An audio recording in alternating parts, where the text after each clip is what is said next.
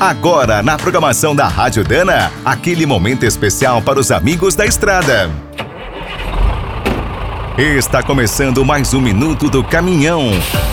Fique por dentro das últimas notícias, histórias, dicas de manutenção e novas tecnologias. Nos últimos 20 anos, surgiu uma grande disputa sobre o futuro dos estradeiros. O que seria melhor, elétricos a bateria ou a hidrogênio?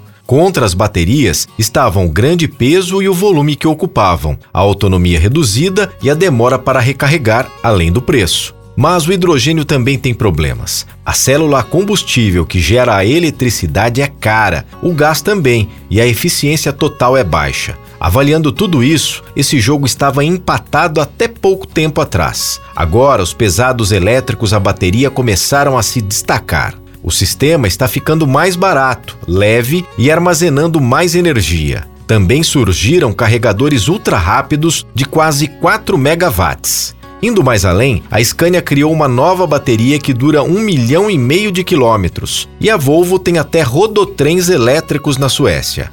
Por sinal, todos os grandes fabricantes de estradeiros da Europa contam com versões eletrificadas: DAF, Iveco, MAN, Mercedes, Scania e Volvo. Aqui no Brasil, os pesados a bateria também começaram a conquistar os primeiros frotistas. Estão à venda modelos europeus e chineses. Outra surpresa positiva foi a apresentação do Atlas, o primeiro estradeiro elétrico brasileiro. Foi criado pela Vix Logística e a Giafone Electric. Quer saber mais sobre o mundo dos pesados? Visite minutodocaminhão.com.br. Aqui todo dia tem novidade para você.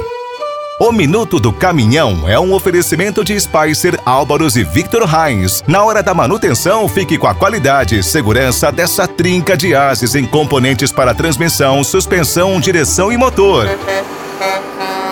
E quem é do trecho já sabe, para rodar bem informado, a Rádio Dana é sempre a melhor sintonia.